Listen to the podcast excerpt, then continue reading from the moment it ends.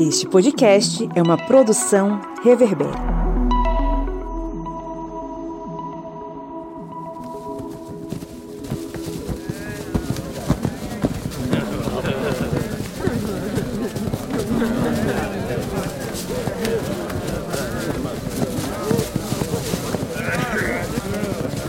Os peregrinos chegavam à capital do sultanato de Rum.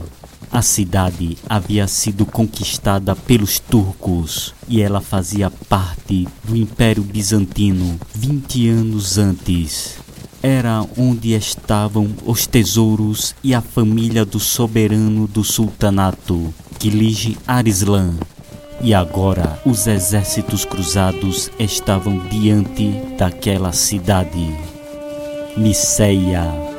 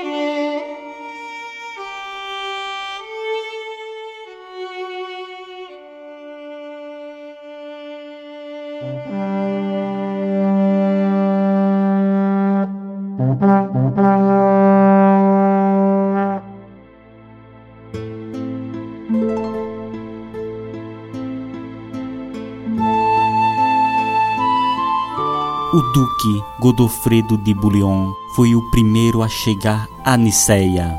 No mesmo mês de maio, haviam chegado outros nobres, como Bohemundo de Taranto, Roberto de Flandres e Raimundo de Saint-Gilles. E assim, lentamente, os cruzados chegavam às cercanias de Niceia.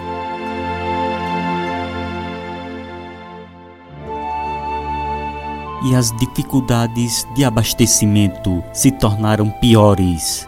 Tal situação fez com que Bohemundo de Taranto ordenasse o estabelecimento de duas rotas de abastecimento, uma pelo mar e outra fazendo uma rota pelas estradas da região, para assim agilizar a chegada de alimentos para os peregrinos.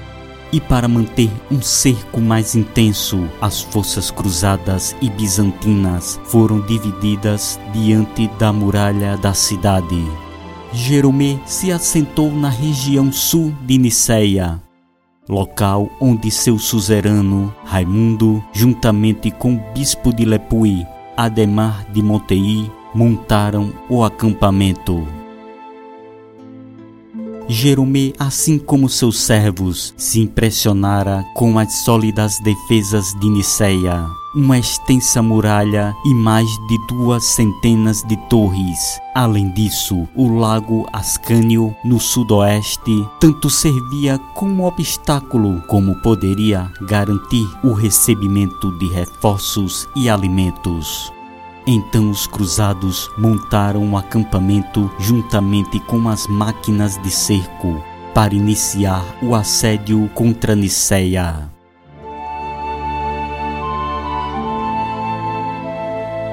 Nicola então comentara para Jeromé que os cavaleiros muçulmanos tinham uma forma diferente de luta no campo de batalha pois diferente dos cavaleiros cristãos, eles evitavam inicialmente o choque direto. Ao invés disso, eles usavam cavaleiros arqueiros para criar brechas nas paredes de escudos antes de avançar com a cavalaria pesada. Aquele comentário foi confirmado por Jacob, que enfrentara a cavalaria muçulmana na Espanha. Jeromé sabia que aquelas informações eram importantes e percebia que qualquer experiência a mais seria importante para as batalhas que se aproximavam. E não demorou para ocorrer o primeiro embate entre os cruzados e as defesas de Niceia.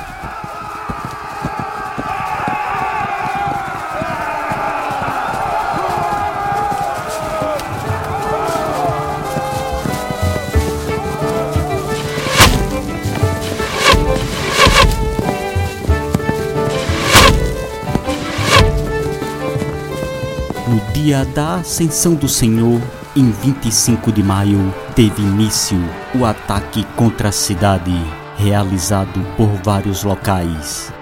Os cruzados avançavam sob as torrentes dos arqueiros de Niceia. Ouviam as flechas atingirem as paredes de escudos que avançavam. Jerome também fazia parte daquele ataque e também via os escudos de sua formação receberem os impactos daquelas flechas. Ele deteve o avanço do seu grupo próximo do portão sul da cidade, onde as forças do Conde de Toulouse faziam a investida. Robert e William estavam inquietos, queriam uma brecha na formação para disparar seus arcos, mas Jerome os proibiu, pois via muitas flechas e pedras atingirem os escudos daquela formação. Então uma trompa começou a soar e lentamente as formações diante dos portões começaram a recuar. Mesmo com todo o ímpeto do ataque e investida das máquinas de assédio, os defensores conseguiram rechaçar aquela ofensiva.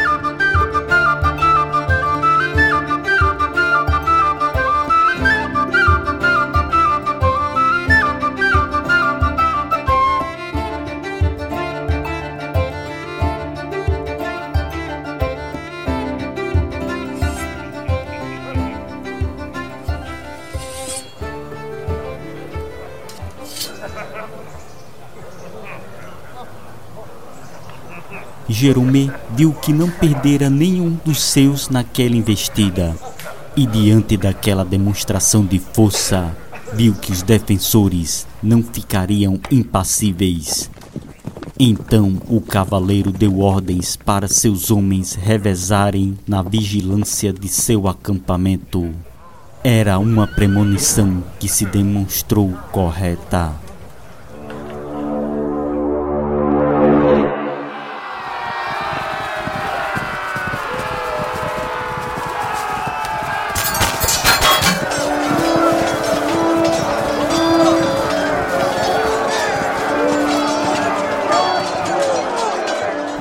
Sitiados não demoraram e realizaram uma surtida contra os acampamentos no cerco a Niceia, resultando em uma pesada escaramuça.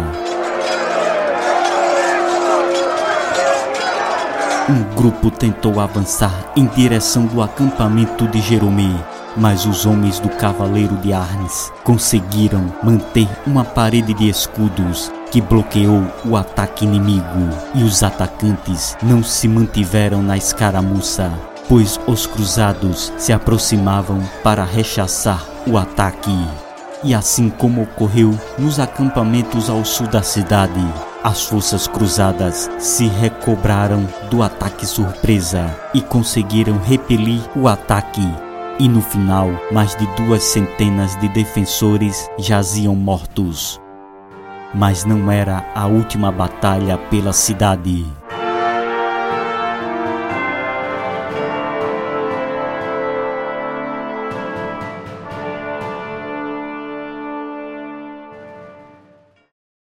Os sitiados em Niceia conseguiram enviar mensagens para Aquiles Arislan, e o sultão de Rum movimentara suas forças para enfrentar os cruzados.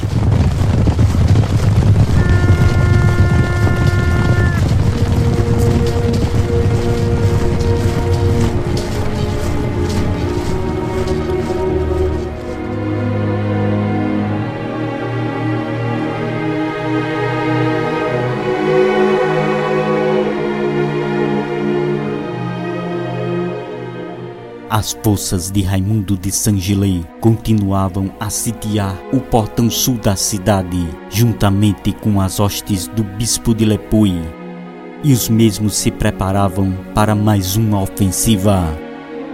Mas não houve tempo para essa nova investida.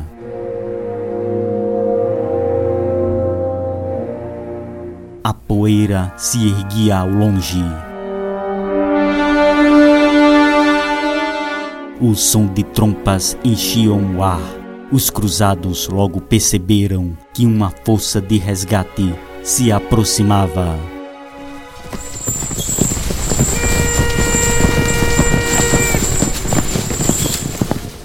Os cruzados empunhavam suas armas, avançando para posições na vanguarda. Os homens de Jeromé também avançaram para aquele local. Somente Robert e William ficaram juntos com um grupo de arqueiros. Os cruzados se posicionaram.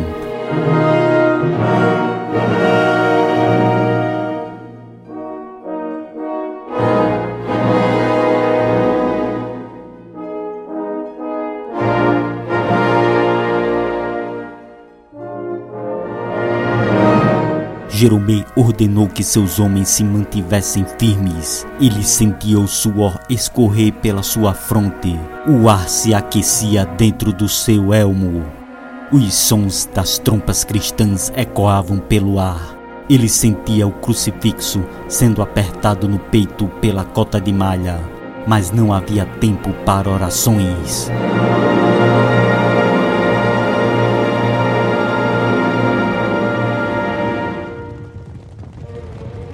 Pois os primeiros cavaleiros muçulmanos surgiram e avançaram em um violento ataque. Eram os cavaleiros arqueiros muçulmanos em suas armaduras, avançando contra o acampamento do Conde de Toulouse. E os cruzados deram intenso combate contra os atacantes. Torrentes de flechas voavam de ambos os lados. Os cavaleiros arqueiros, mesmo com grande habilidade, não conseguiram provocar brechas nas formações cruzadas. Este ataque precedeu o avanço da cavalaria pesada muçulmana. E o choque foi terrível.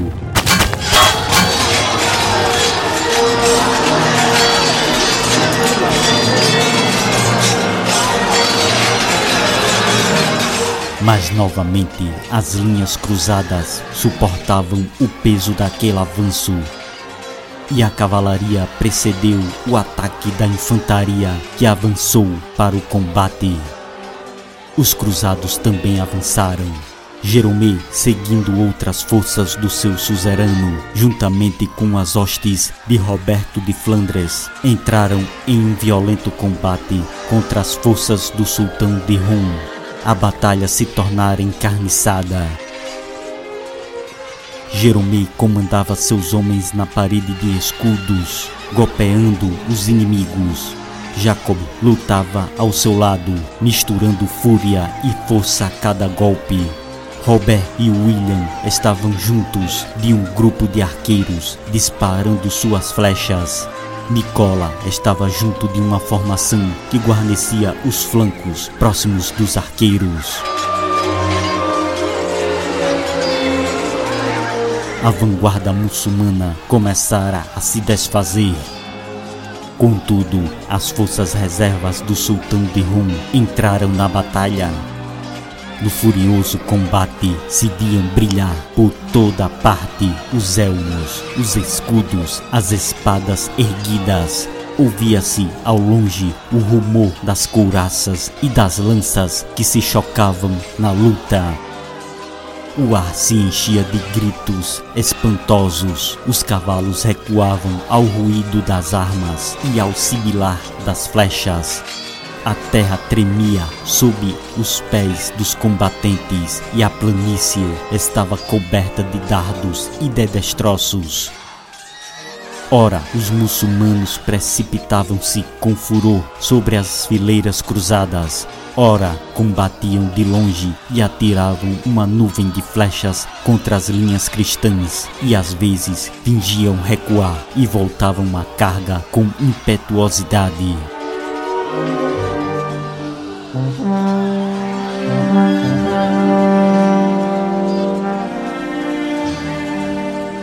Então outros senhores cruzados avançaram com suas forças para aquela batalha. Godofredo de Bulion e seu irmão Balduíno, Boermundo de Taranto e Tancredo de Altavila.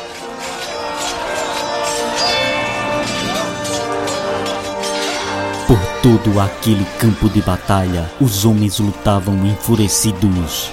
Jeromé e seus homens estavam naquele combate o mesmo sentira o impacto de duas flechas contra seu escudo e logo em seguida, com muito esforço, conseguira desviar o golpe de uma lança de um guerreiro muçulmano e logo na sequência conseguiu golpeá-lo, perfurando seu gibão com placas de metal. Jacob acabara de atingir a cabeça de um guerreiro muçulmano, esmagando o elmo juntamente com o crânio. Nicola lutava próximo de Robert, que havia soltado o arco e lutava com a espada comprada em Constantinopla. E William ainda disparava seu arco com os poucos arqueiros, já que as flechas se rareavam.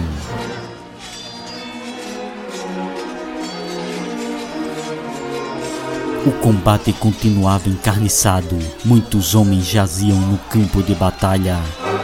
Mas os cruzados não cediam diante dos furiosos ataques muçulmanos. Formações mais exaustas davam lugar a outras, mantendo os violentos combates. Mas não era uma longa pausa e novamente os guerreiros estavam na luta.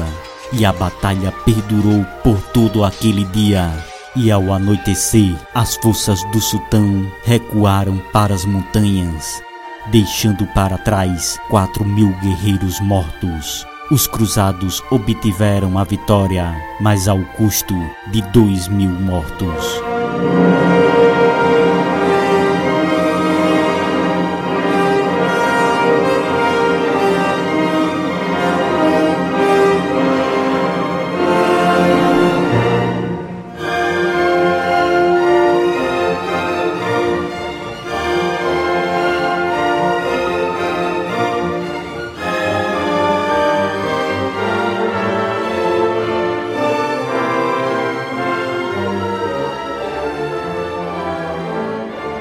As forças cruzadas, mesmo exauridas, foram dar ajuda aos feridos e recolher os mortos no campo de batalha, além de irem em busca de espólios.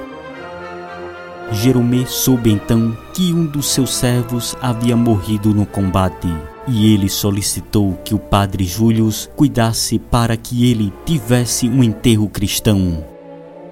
Robert conseguira mais uns chanfros em sua velha espada, e naquele momento, juntamente com William e Jacob e outros homens, espoliavam os inimigos mortos naquela batalha.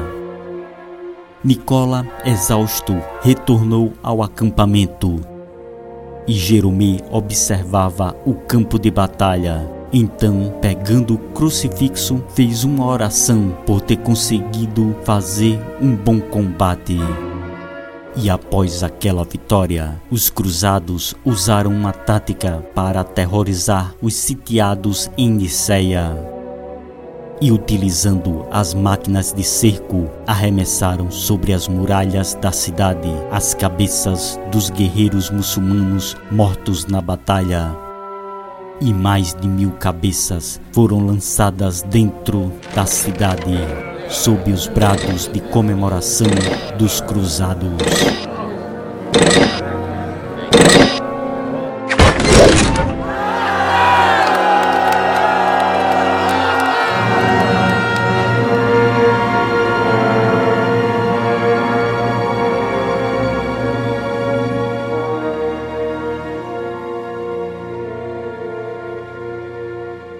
E sem a ameaça do surgimento de um exército de resgate, as ofensivas contra Niceia se tornaram mais vigorosas.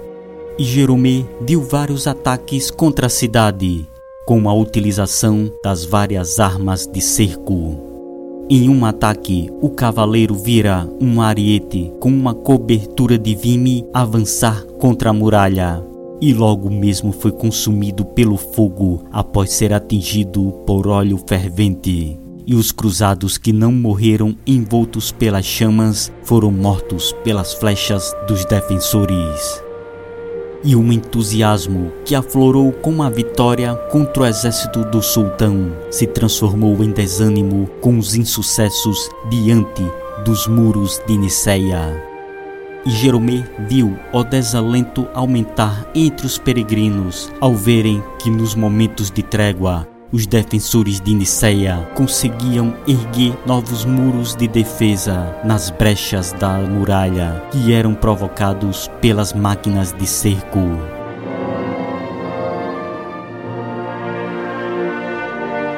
Então os cruzados decidiram cortar a única rota de abastecimento de Niceia o abastecimento da cidade era feito através do lago Ascânio e os cruzados sabiam que deveriam eliminar aquela rota.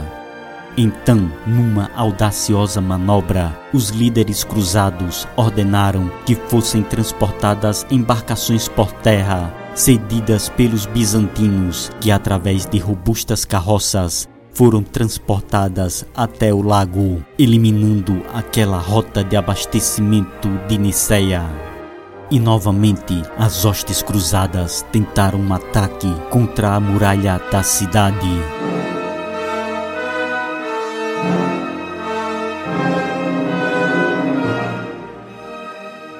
Seria um ataque, desta vez com sapadores, que tentariam abrir uma brecha maior na muralha de Niceia. E para isso, os sapadores fariam uma investida contra uma das torres, mas eles precisariam do apoio de vários cruzados. Então foi solicitado para Jeromé que o mesmo cedesse homens para a formação de um grupo para apoiar a investida dos sapadores.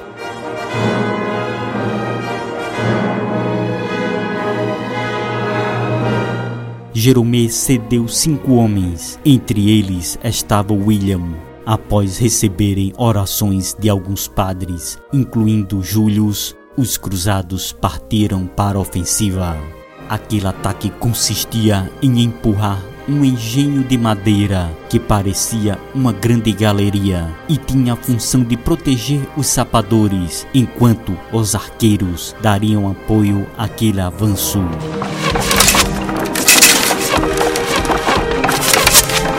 Então a galeria começou a avançar e logo estava sob os disparos dos arqueiros de Niceia e dos pedregulhos lançados pelos defensores. Os arqueiros cruzados revidavam aquele ataque e as flechas se partiam ao atingirem as paredes das muralhas.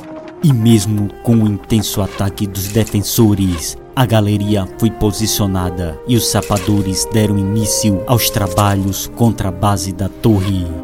E os defensores continuaram a atacar aquela galeria, e os cruzados rechaçavam as investidas.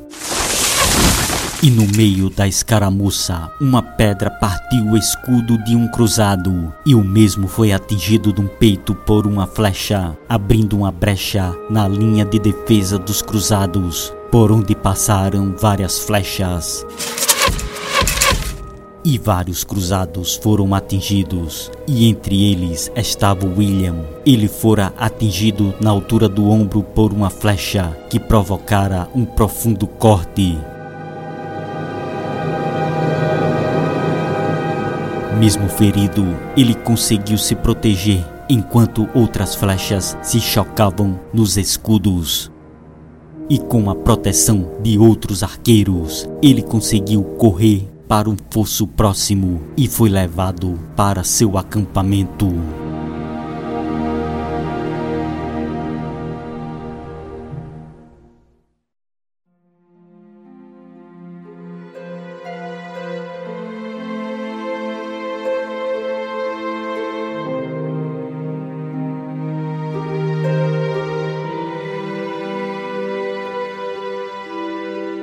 Logo ao chegar, seu irmão percebeu a gravidade do corte e o medo de uma possível infecção.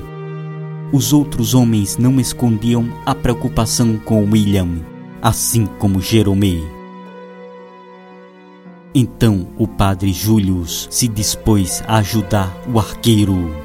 E logo o padre aplicou um dos seus preparos no ferimento, uma espécie de unguento de tom marrom que ele dizia ser feito com alho, cebola, vinho e bile de vaca e foi aplicado diretamente sobre a ferida. Jerome pediu para o arqueiro descansar, assim como os outros membros do seu séquito, enquanto o cavaleiro, acompanhado por Jacob, caminhou até um fosso próximo da muralha. Havia muita movimentação, e mesmo sendo um cavaleiro menor entre os grandes nobres, havia respeito dos outros peregrinos que, ao observarem o cavaleiro em sua cota de malha, sabiam que ele tinha uma posição social mais elevada. Jerome chegou em um local que conseguia observar ao longe aquela galeria de madeira resistir aos ataques enquanto os sapadores faziam o seu trabalho. Via as obstinadas defesas nas ameias e imaginou o quão difícil seria a luta dentro daquela cidade. Mas o cavaleiro não se fez demorar, pois a noite chegava e ele voltou para seu acampamento.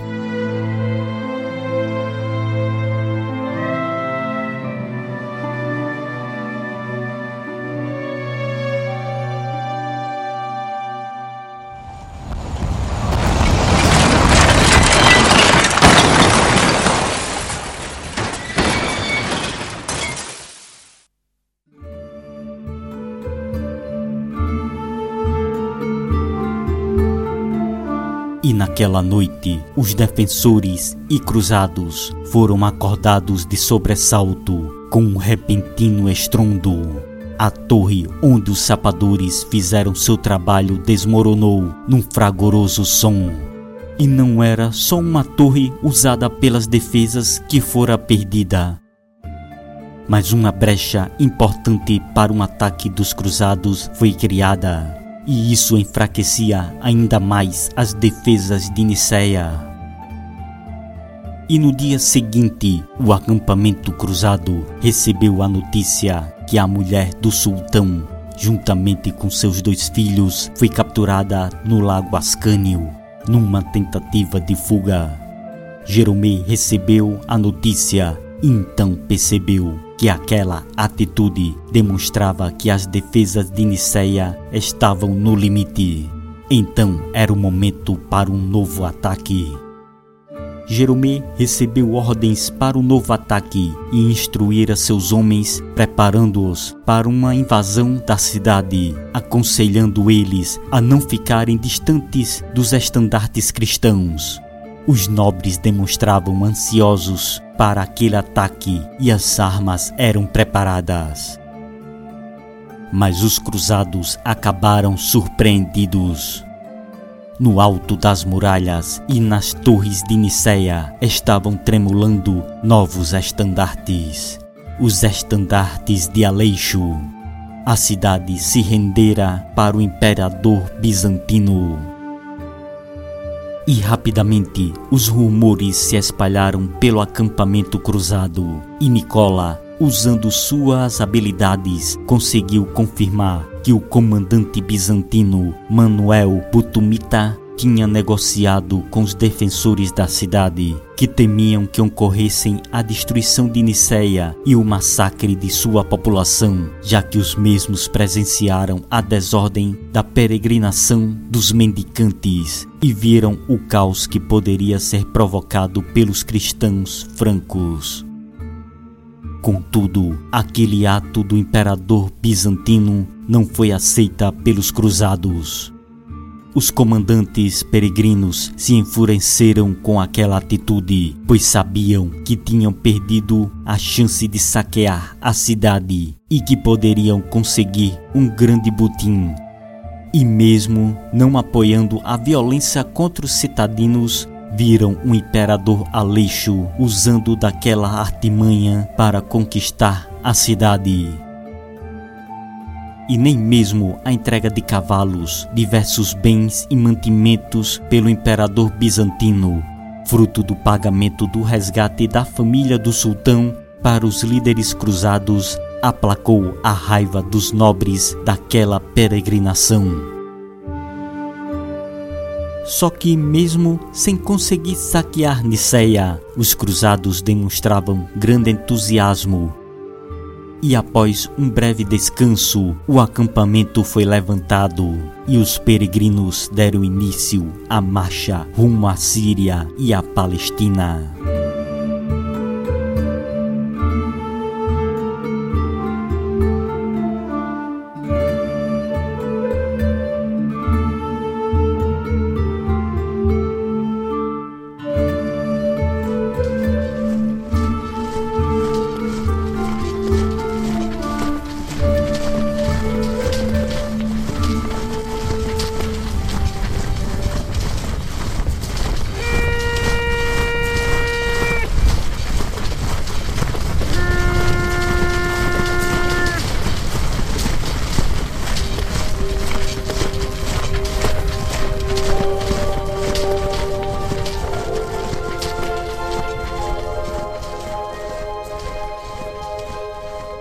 Jerome percebia que o avanço se demonstrava muito lento devido ao grande número de peregrinos e presumia que as provisões poderiam se esgotar antes da chegada na próxima cidade. William era transportado em uma carroça e, como por milagre, o Guento tinha conseguido fechar o ferimento e durante a marcha, os líderes cruzados perceberam também o problema com o abastecimento de víveres. E para tentar amenizá-lo, foi decidida a divisão dos peregrinos em dois grandes exércitos tendo na vanguarda dois grupos liderados por Roberto II da Normandia, à frente dos normandos, Boemundo de Taranto e Tancredo de Altavilla, à frente dos italianos, seguidos por Roberto II de Flandres e Estevão II de Blois.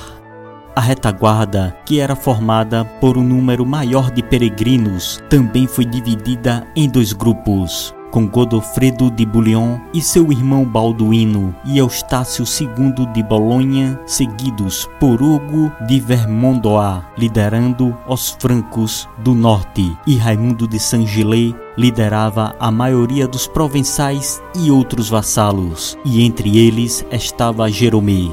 Aquela vagarosa procissão alcançou o Vale Gorgone, que fazia fronteira com a planície de Dorileia em uma zona montanhosa na margem norte do rio Timbres. Foi um local onde as forças cruzadas da vanguarda montaram os acampamentos. Era o dia 30 de junho do ano do Nosso Senhor de 1097. Quase uma légua de distância, as forças da retaguarda ergueram seus acampamentos. Nicola então falou para Jerome que as forças cristãs na vanguarda estavam em uma região perfeita para uma emboscada. Mas o cavaleiro viu o poderio dos exércitos da cruz e que o sultão já havia sido derrotado. Nos primeiros raios do alvorecer, Jerome se levantou. Alguns dos seus homens já haviam acordado e o desjejum seria breve, pois logo a marcha teria reinício. Então os acampamentos começaram a ser tomados por uma grande inquietação e por uma movimentação frenética. Nicola surgiu correndo de um outro acampamento, indo em direção a Jerome no mesmo momento em que as trompas começaram a soar e vários cavaleiros já rodeavam o estandarte do seu suzerano. Em seu pensamento, ele já imaginava o que estava ocorrendo e Nicola apenas confirmou: a vanguarda cruzada estava sob ataque.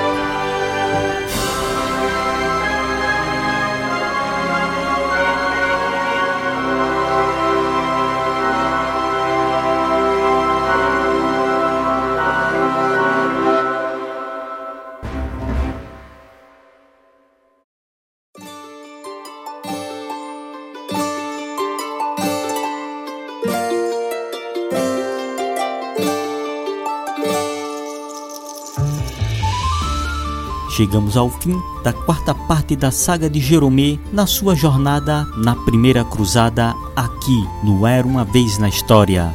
Agradecemos aos apoiadores que acreditam e auxiliam o portal Historiante. E se você deseja ser um apoiador, acesse apoia.se barra historiante.